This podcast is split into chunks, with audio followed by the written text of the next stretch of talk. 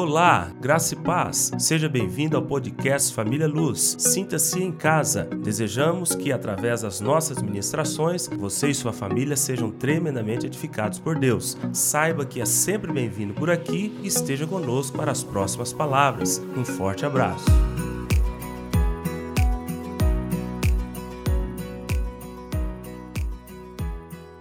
Gostaria que você abrisse a sua Bíblia em Atos 16. Deixa aberto aí. Irmãos, hoje nós iremos começar uma nova série de palavras. Uma série diferente. Série Filipenses. Nós iremos tratar ao longo dos próximos domingos sobre esse livro de Filipenses. Então, hoje, o que nós vamos fazer é dar uma introdução da carta de Paulo aos Filipenses. Nós vamos compreender algumas coisas que, que, que aconteceram antes de ser plantada a igreja em Filipos, antes da carta de Filipenses ser escrita. Eu acho que vai ser demais, vai ser um, um estudo muito legal, vai ser um desafio para nós também, como pregadores, porque nós precisamos, nós iremos esmiuçar mesmo alguns versículos e tentarmos trazer também é, o contexto de Filipenses para as nossas vidas mesmo, né, para a nossa atualidade. Então, hoje o tema é Introdução à Carta de Filipenses, Atos 16. Tá certo, irmãos? É Atos 16 mesmo. Introdução à Carta de Filipenses, e abre em Atos, né? Atos 16, 6. E percorrendo a região Frígio, Gálata, tendo sido impedidos pelo Espírito Santo de pregar a palavra na Ásia, defrontando Mísia, tentando, tentavam ir para Bitínia, mas o Espírito Jesus não o permitiu. Presta atenção nisso aí, hein? Tendo sido impedidos pelo Espírito Santo de pregar a palavra na Ásia, defrontando Mísia, tentavam ir para Bitínia, mas o Espírito de Jesus não o permitiu. Paulo, esse aí, tá, irmãos? Paulo, Timóteo, Lucas. Tendo contornado Mísia, desceram a Troade. À noite, sobreveio a Paulo uma visão na qual um varão macedônio estava em pé e lhe rogava, dizendo: passa a Macedônia e ajuda-nos. Assim que teve a visão, imediatamente procuramos partir para aquele destino, concluindo que Deus nos havia chamado para lhes anunciar o Evangelho. Tendo, pois, navegado de Troade, seguimos em direitura a Samotrácia. No dia seguinte, a Neápolis, e dali a Filipos, cidade da Macedônia, primeira do distrito e colônia. Nessa cidade, permanecemos alguns dias. No sábado, saímos da cidade para junto do rio, onde nos pareceu haver um lugar de oração. E assentando-nos, falamos às mulheres que para ali tinham concorrido. Certa mulher, chamada Lídia, da cidade de Tiatira, vendedora de púrpura, temente a Deus, nos escutava. O Senhor lhe abriu o coração para atender às coisas que Paulo dizia. Quem abriu o coração, irmãos? O Senhor, o Senhor lhe abriu o coração. Depois de ser batizada, ela e toda a sua casa nos rogou, dizendo: Se julgais que eu sou fiel ao Senhor, entrai em minha casa e aí ficai. E nos constrangeu a isso. Aconteceu que, indo nós para o lugar de oração, nos saiu ao encontro uma jovem possessa de espírito adivinhador, a qual, adivinhando, dava grande lucro aos seus senhores. Ela tinha senhores, tá, irmão? Essa jovem era uma escrava. Seguindo a Paulo e a nós, clamava dizendo: Estes homens são servos do Deus Altíssimo e vos anunciam o caminho da salvação. Isso se repetia por muitos dias. Então, Paulo, já indignado, voltando-se, disse ao Espírito: Em nome de Jesus Cristo, eu te mando, retira-te dela. E ele, na mesma hora, saiu. Vendo seus senhores que se lhe desfizera a esperança do lucro, agarrando em Paulo e Silas, os arrastaram para a praça, à presença das autoridades, e levando-o aos pretores, disseram: Estes homens, sendo judeus, perturbam a nossa cidade, propagando costumes que não podemos receber, nem praticar, porque somos romanos. Levantou-se a multidão, unida contra eles, e os pretores, rasgando-lhe as vestes, mandaram açoitá-los com varas. E depois de lhes darem muitos açoites, açoites os lançaram no cárcere, ordenando ao carcereiro que os guardasse com toda segurança. Este, recebendo tal ordem, levou-os para o cárcere interior e lhes prendeu os pés no tronco. Por volta da meia-noite, Paulo e Silas oravam e cantavam louvores a Deus. E os demais companheiros de prisão escutavam. De repente, sobreveio tamanho terremoto que sacudiu os alicerces da prisão. Abriram-se todas as portas e soltaram-se a cadeia de todos. O carcereiro despertou do sono e, vendo abertas as portas do cárcere, puxando da espada, ia suicidar-se, supondo que os presos tivessem fugido. Mas Paulo bradou em alta voz: Não te faças nenhum mal, que todos aqui estamos. Então o carcereiro, tendo pedido uma luz, entrou precipitadamente e, trêmulo, prostrou-se diante de Paulo e Silas. Depois, trazendo-os para fora, disse: Senhores, que devo fazer para que seja salvo? Respondeu-lhe: Crê no Senhor Jesus e serás salvo, tu e a tua casa. E lhe pregaram a palavra de Deus e todos os de sua casa. Naquela mesma hora da noite, cuidando deles, lavou-lhe os vergões dos açoites. A seguir foi ele batizado e todos os seus. Então, levando-os para sua própria casa, lhe pôs à mesa, e com todos os seus manifestava grande alegria por terem crido em Deus. Quando amanheceu, os pretores enviaram oficiais de justiça com a seguinte ordem: Põe aqueles homens em liberdade. Então o carcereiro comunicou a Paulo essas palavras. Os pretores ordenaram que fosse exposto em liberdade. Agora, pois, saí e ide em paz. Paulo, porém, porém lhes replicou: sem ter havido processo formal contra nós, nos açoitaram publicamente e nos recolheram o cárcere, sendo nós cidadãos romanos. Querem agora, as ocultas, lançar-nos fora? Não será assim. Pelo contrário, venham eles e pessoalmente nos ponham em liberdade. Os, oficiais de justiça comunicaram isso aos pretores e estes ficaram possuídos de temor quando souberam que se tratavam de cidadãos romanos. Então foram ter com eles e lhes pediram desculpas, e relaxando-lhes a prisão, rogaram que se retirassem da cidade. Tendo se retirado do cárcere, dirigiram-se para a casa de Lídia e, vendo os irmãos, os confortaram. Então partiram. Só até aí. Amém. Irmãos, esse aqui é o contexto da carta de Filipenses que nós vamos tratar.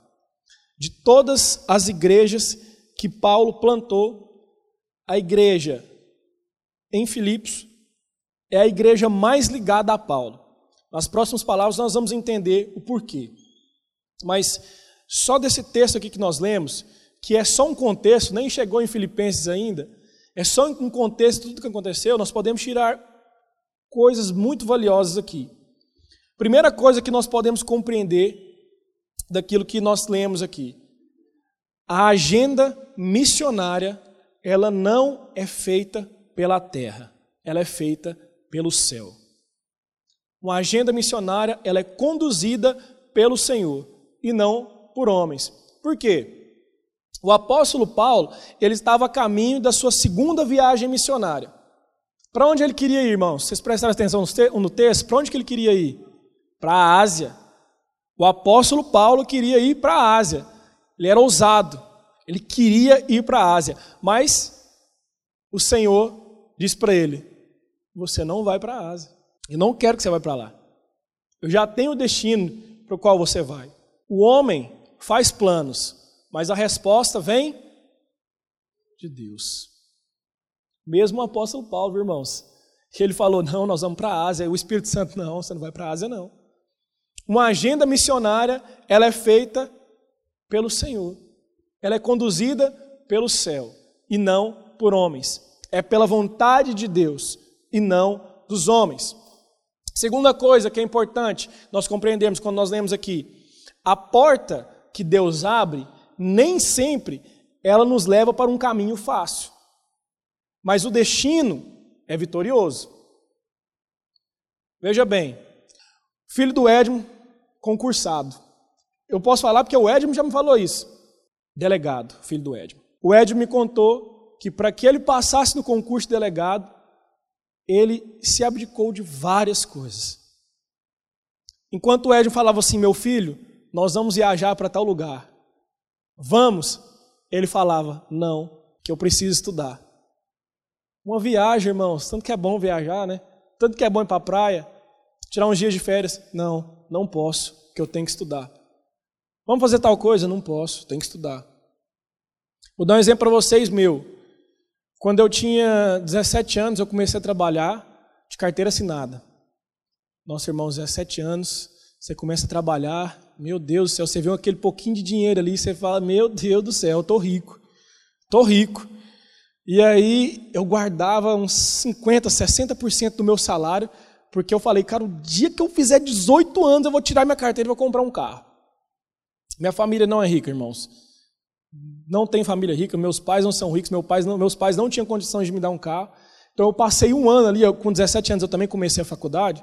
Então eu fiquei um ano ali saindo, 5 e meia da manhã, 5 e 40, pegando o ônibus, chegando em casa, indo para o trabalho, fazendo faculdade à noite, chegando em casa 10 e 40, 11 horas da noite, de ônibus.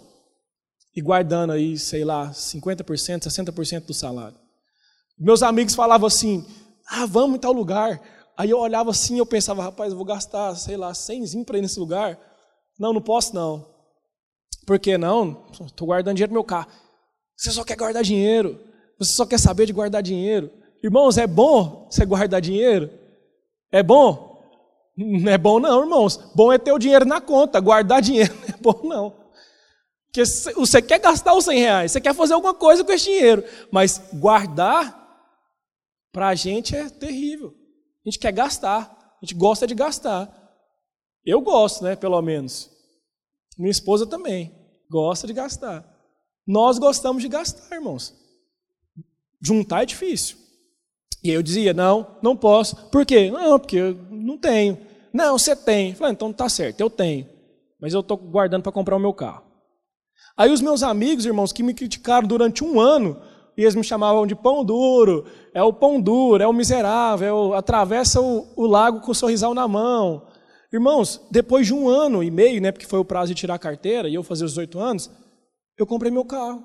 Eles andavam comigo, irmãos, de carona porque eles não tinham carro. Eu guardei o dinheiro.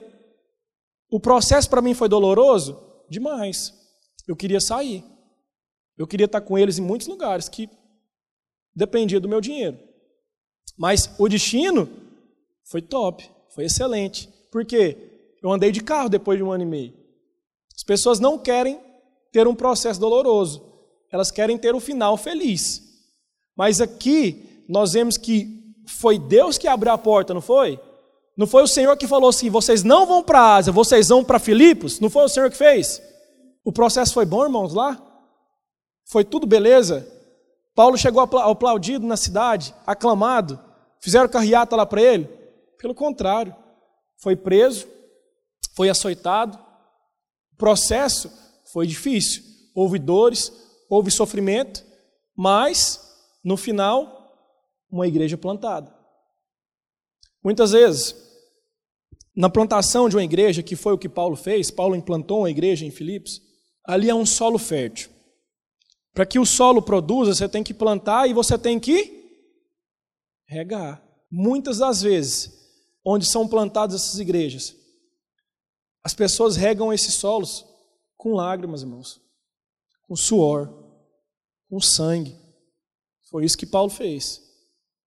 Muita lágrima, muito suor, irmãos. Muito trabalho duro. Com sangue também, com o próprio sangue. Porque chegou ao nível de ser açoitado. Então, primeira coisa que a gente precisa compreender: a agenda missionária ela é conduzida pelo céu, não pela terra. O homem faz planos, mas a resposta vem de Deus.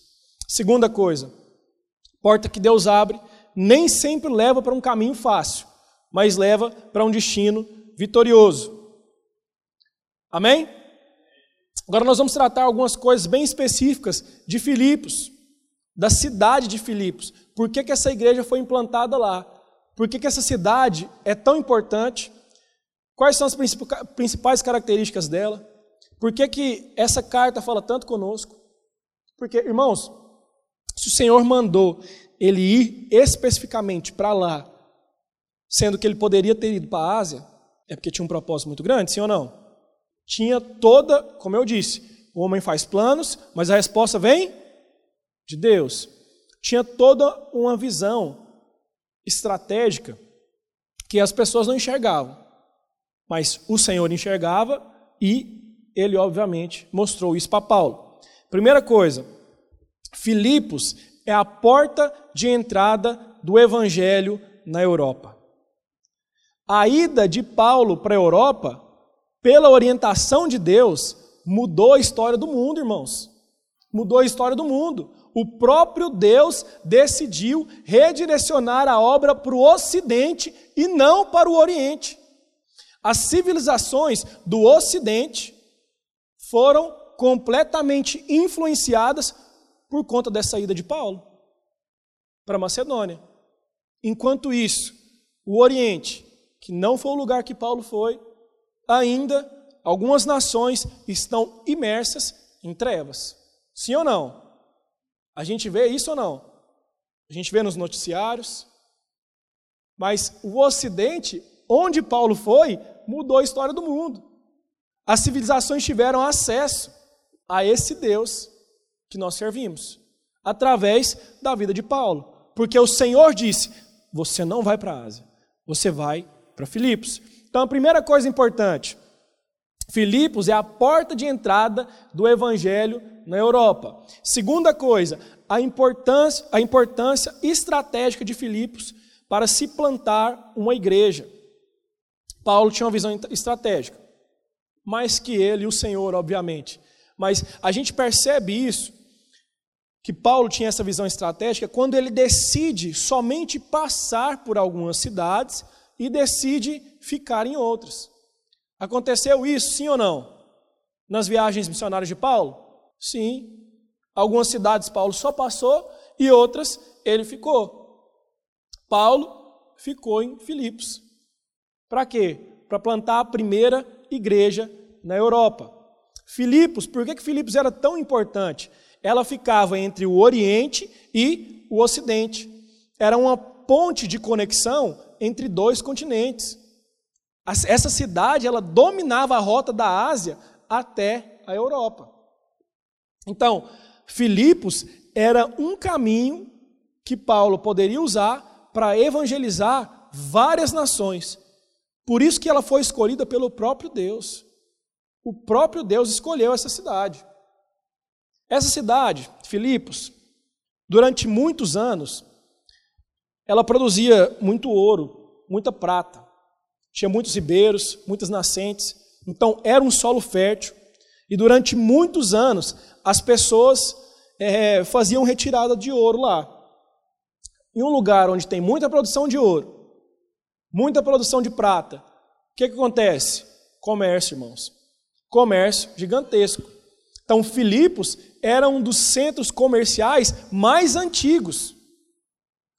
Era um dos principais pontos comerciais do mundo antigo. Outro aspecto importante. Essa cidade, você viu aqui, que tinha romanos lá, mas onde que Filipos fica? A gente veio aqui, a gente leu. Antiga Macedônia. Mas lá se tornou uma colônia romana. Ela se tornou meio que uma mini Roma. As pessoas de lá tinham os mesmos privilégios dos romanos, das pessoas que viviam na Itália. As pessoas de lá pagavam os mesmos impostos das pessoas que viviam na Itália. As pessoas de lá usavam as mesmas roupas que os cidadãos romanos usavam. Eles falavam o idioma, o idioma de Roma. Irmãos, era Roma, era igual Roma, mas era uma cidade da antiga Macedônia. Mas o Senhor encaminha tudo, o Senhor encaminha tudo. Então, quando ele manda Paulo para lá, ele já sabe que lá é um lugar perfeito para se plantar uma igreja. Um lugar onde tinha um centro comercial muito antigo, ou seja, vinham muitas pessoas de muitos, muitos países para aquele lugar. Além disso, era um, um lugar de fácil acesso para o outro continente, fácil acesso para várias nações, ou seja, era um lugar perfeito para que o evangelho fosse disseminado. Se vem pessoas de vários, vários lugares, dali eu consigo acessar várias nações, isso é excelente. Era tudo que Paulo precisava para poder levar o evangelho. Então tudo foi encaminhado pelo Senhor. Então, Filipos era um lugar de extrema importância estratégica para se plantar uma igreja. Agora, irmãos, a terceira coisa, mais importante, o poder do evangelho na formação da igreja de Filipos. Irmãos, o evangelho tem poder? Sim ou não? Muito. Quantos foram alcançados por esse poder do evangelho? Amém. Essa igreja também. Essa igreja nasceu com oração, pregação, compromisso, mas mais importante do que isso, irmãos, essa igreja foi uma obra do próprio Deus. Do próprio Deus. É Deus que abre o coração, é Deus que liberta os cativos, é Deus que abre as portas das prisões, é Deus que abre a alma das pessoas. A implantação dessa igreja demonstrou o poder do Evangelho de uma maneira muito reveladora. Ela alcança pessoas de diversas raças, diversos tipos, diversas profissões, diversas classes sociais. Ó, oh, vamos lá. Primeiro, como é que o evangelho chegou até as pessoas? Pela graça de Deus. Por quê? Paulo queria ir para a Ásia. Mas a graça de Deus, não. A graça de Deus vai cair sobre a cidade de Filipos. Paulo, é para lá que você vai. Olha esse aspecto aqui, ó. Quando eu disse que as pessoas são alcançadas, o poder do evangelho alcança diferentes raças, diferentes pessoas, diferentes classes sociais. Ó, Lídia, nós lemos sobre Lídia. Está com a sua Bíblia aberta aí? Atos 16, verso 13. 13, 14. Atos 16, verso 13 e 14. No sábado, saímos da cidade para junto do rio, onde nos pareceu haver um lugar de oração. E assentando-nos, falamos às mulheres que para ali tinham concorrido. Certa mulher chamada Lídia, da cidade de Tiatira, vendedora de púrpura, temente a Deus, nos escutava. O Senhor lhe abriu o coração para atender às coisas que Paulo dizia. Depois de ser batizada, ela e toda a sua casa nos rogou, dizendo: Se julgais que eu sou fiel ao Senhor, entrai em minha casa e aí ficai. E nos constrangeu a isso. Deus se encarrega de abrir o coração dessa mulher. Ele mesmo abriu o coração para que Paulo falasse. E foi só ela que se converteu, irmãos? Foi? Ela e a sua casa, e eles foram batizados. A casa dela, irmãos, foi a primeira sede da igreja na Europa. Lídia, uma mulher vendedora de, púrpura. O que, que a palavra diz? Temente a Deus. Mas o, o evangelho, o poder do evangelho, ele atinge diferentes pessoas. E aí ele veio sobre uma jovem possessa. Lídia era uma mulher temente a Deus, sim ou não? A palavra diz. E aí ele encontra uma segunda pessoa, irmãos, uma jovem possessa. Olha o verso 16 aí. Verso 16. Aconteceu que, indo nós para o lugar de oração, nos saiu ao encontro uma jovem possessa de espírito adivinhador, a qual, adivinhando, dava grande lucro aos seus senhores. Seguindo a Paulo e a nós, clamava dizendo: Estes homens são servos do Deus Altíssimo e vos anunciam o caminho da salvação. Isso se repetia por muitos dias. Então Paulo, já indignado, voltando-se, disse ao Espírito: Em nome de Jesus eu te mando, retira-te dela. E ele, na mesma hora, saiu. Essa mulher era possuída por um espírito de adivinhação, um espírito adivinhador. Era escravo do diabo e dos homens. A palavra diz que ela tinha senhores. Esses senhores escravizavam essa jovem que tinha esse poder de adivinhação, mas na verdade ela era possuída por um demônio, e eles lucravam com ela. Então, você adivinha o povo aí, lê a mão do povo e me dá o dinheiro, porque você vai cobrar por isso. Ela era uma escrava. E o poder do evangelho alcança essa jovem também. Quem que toma a iniciativa da sua libertação, irmãos? O próprio Deus. O próprio Deus se encaminha de tomar uma iniciativa para que essa mulher fosse liberta. Terceira coisa que acontece: o carcereiro se converte. Atos 16, verso 27. O carcereiro despertou do sono e, vendo abertas as portas do cárcere, puxando da espada, ia suicidar-se. supondo que os presos tivessem fugido. Mas Paulo bradou em alta voz: Não te faças nenhum mal, que todos aqui estamos. Então o carcereiro, tendo pedido uma luz, entrou precipitadamente, trêmulo, prostrou-se diante de Paulo e Silas. Depois, trazendo-os para fora, disse: Senhores, que devo fazer para que seja salvo? Responderam-lhe: Crê no Senhor Jesus, e serás salvo, tu e tua casa. E lhe pregaram a palavra de Deus e todos sua casa. Naquela mesma hora da noite, cuidando deles, lavou-lhe os vergões dos açoites. A seguir foi ele o quê? Batizado. E todos os seus. Então, levando para sua própria casa, ele pôs a mesa e com todos os seus manifestava grande alegria por terem crido em Deus. Irmãos, isso aqui é sobrenatural. Aconteceram as coisas assim completamente sobrenaturais. Primeiro, houve um milagre físico. Irmãos, os caras estavam na prisão, estavam louvando ao Senhor. E o que acontece? Terremoto. Acontece um terremoto. Segunda coisa que acontece, um milagre moral. Porque as prisões se abriram, todos os presos poderiam ir embora, e o que acontece? Todos os presos ficam lá.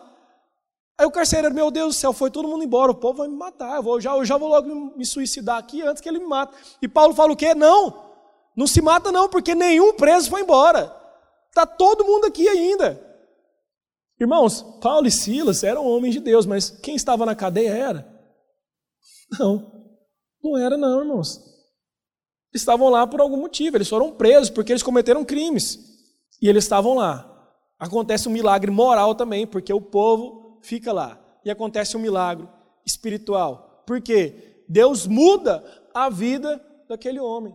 Ele diz: O que, que eu preciso fazer para ser salvo? Acontece um terremoto, vocês estavam adorando ao Senhor, acontece um terremoto. Primeiro, vocês não vão embora, ninguém vai embora. Eu quero saber que Deus é esse que você está servindo. Eu quero isso. Eu quero essa salvação. O que, é que eu preciso fazer? E aí, ele é salvo e a sua família também é salva. O Evangelho, irmãos, ele alcança famílias inteiras. Talvez você esteja aqui hoje e você seja o único convertido da sua família. O Senhor quer usar você para ganhar todos. E Ele vai usar. A sua família vai se sentar aqui junto com você. Eu posso ouvir pelo menos um amém, irmãos? Aí, ó. Outra coisa que acontece. O evangelho alcança raças diferentes. Lídia era da cidade de Tiatira. Sabe de onde é que Lídia era, irmãos? Ásia. Lídia era asiática, estava lá na Macedônia. A jovem com espírito adivinhador era grega. E o carcereiro? Um cidadão romano. O evangelho, irmãos, não escolhe raça, não escolhe raça. A mulher era asiática, é do Senhor. A mulher era grega, é do Senhor. O cara era romano, é do Senhor também. Religiões diferentes, tá, irmãos? Os três, cada um com a sua religião. Lídia era uma gentia. Ou seja, ela não era uma judia, mas ela vivia a cultura dos judeus. Quando nós lemos aqui, onde é que Paulo chegou? Num lugar que parecia ter o quê? Uma reunião de oração. Lídia era temente a Deus, a palavra diz. Ela temia o Senhor. Segunda coisa, a jovem. A jovem era cristã, irmãos? Não a jovem vivia no misticismo. Então, Lídia, ela era uma gentia, ela era, não era judeia, não, judia, não era judia, mas ela seguia os costumes. Ela acreditava em Deus, ele era temente a Deus. A jovem não, a jovem já vivia no misticismo. Rio Carcereiro, irmãos, cidadão romano. Ele acreditava que quem que era o Senhor? César, irmãos. Cidadãos romanos, irmãos, o Senhor é César, o imperador é o rei, é o Deus. O imperador manda em tudo. Mas o evangelho, irmãos, ele não escolhe. Ele não olha para a religião. Ah, está preso no misticismo? Está liberto agora em nome de Jesus. O imperador que é o rei para você, o imperador que é o seu Deus, está livre agora em nome de Jesus. Você segue os costumes, é temente, mas não segue? Vem cá, minha filha, você é minha. É isso que o Senhor faz aqui. Ele mesmo se encarrega de abrir os corações, irmãos. Ele mesmo. Esse é o poder do evangelho que nós servimos. É isso que o nosso Deus faz. Ó, classes sociais diferentes, irmãos. O evangelho alcança classes sociais diferentes. Lídia era empresária, bem-sucedida, tá, irmãos? Ah, Murilo, a Bíblia não fala que ela era bem-sucedida. Sabe como é que nós sabemos que ela era bem-sucedida? Comerciante de púrpura. Uma das mercadorias mais, mais caras do mundo antigo. Ela vendia, irmãos. É a mesma coisa da pessoa hoje vender, ah, sei lá, carro de luxo. Mesma coisa. Carro de luxo, 500 mil, 600 mil, 700 mil, 1 milhão. Vendia um dos produtos mais caros do mundo antigo. Mulher bem-sucedida, empresária. E a jovem, irmãos, tinha dinheiro? Tinha profissão? Tinha? Nenhuma. Escrava. Era escrava, irmãos. Ela adivinhava, fazia adivinhações, sei lá, lia a mão dos outros, e os seus senhores, os donos dela, pegavam lucro. E o carcereiro, irmãos, um membro forte da classe média romana, um civil, um militar. Nós vemos aqui classe alta, Lídia, classe média, o carcereiro, e a classe baixa, baixíssima, né? pobre, né, irmãos? A jovem. Mas o evangelho do Senhor escolhe, irmãos. Ele mesmo se encarrega de abrir os corações. Vocês conseguem perceber o poder do, do evangelho nessa cidade? Como eu disse, quando Deus tem um plano, ele tem um propósito. Irmãos, não há barreiras. Não há barreiras que fiquem. O poder do evangelho destrói todas. Ah, é de outra, de outra religião aqui, está presa no misticismo. Essa barreira está quebrada. É rico, é pobre, é miserável, é escravo, está livre. Você é meu. É isso que o Senhor faz. Foi isso que o Senhor fez conosco. Esse é o poder da palavra que nós seguimos, irmãos. Esse é o poder do evangelho que foi ministrado para nós um dia. A salvação vem para cada um deles de maneira diferente. Lídia era uma mulher piedosa, irmãos. Ela foi alcançada de maneira serena. O coração foi aberto pelo próprio Senhor. Ela já era temente a Deus, foi tudo em paz. Ela não quero receber vocês na minha casa. Nossa, que bênção, eu quero, eu quero ser batizada agora batiza, eu, tô, eu quero entregar minha vida para o Senhor. Tudo tranquilo. E a jovem, irmãos, como é que foi? A jovem já foi pauleira, irmãos. Precisou do grupo resgate lá. Dá uma pressão, dá um soco lá. Guerrear com o demônio. Vai ser expulso. Vai ser quebrado agora. Sai, bora. Espírito... E ele ficou conversando com, com, com o demônio, irmãos, fazendo entrevista. Espírito maligno, sai dela agora. E saiu. Mas foi travada uma guerra no mundo espiritual, sim ou não? E o carcereiro, irmãos? Foi fácil? Irmãos, o cara precisou passar por um terremoto. Ele precisou desejar se suicidar. Mas, como eu disse, o poder do evangelho, ele quebra barreiras, irmãos. Ele quebra barreiras. Não vai suicidar. Porque você é meu. Terremoto foi para abrir os seus olhos. Sabe por que, que ninguém foi embora? Porque Deus não quis. Porque Deus não deixou. Deus tinha um plano para a vida dele. Deus tinha um plano para aquela cidade. O poder do evangelho iria alcançar aquela cidade. E não só eles, irmãos. Porque aquela viagem missionária, ela abriu portas para que toda a Europa recebesse poder do Senhor. Então, a salvação ela alcança todos os tipos de pessoas. Deus salva de lugares diferentes, de raças diferentes, culturas diferentes, religiões diferentes. Todas as paredes que dividem as pessoas quebradas, pobres e ricos, religiosos e místicos, ateus e possessos, todos podem ser alcançados pelo poder do Evangelho. Quando o poder do Senhor invade as nossas vidas, é isso aqui que acontece, irmãos. Quem um dia foi invadido pelo poder do Senhor? Amém? Quando o poder do Senhor invade as nossas vidas, invade as nossas casas, invade as cidades, invade as nações, irmãos, não há quem resista. Não há quem resista.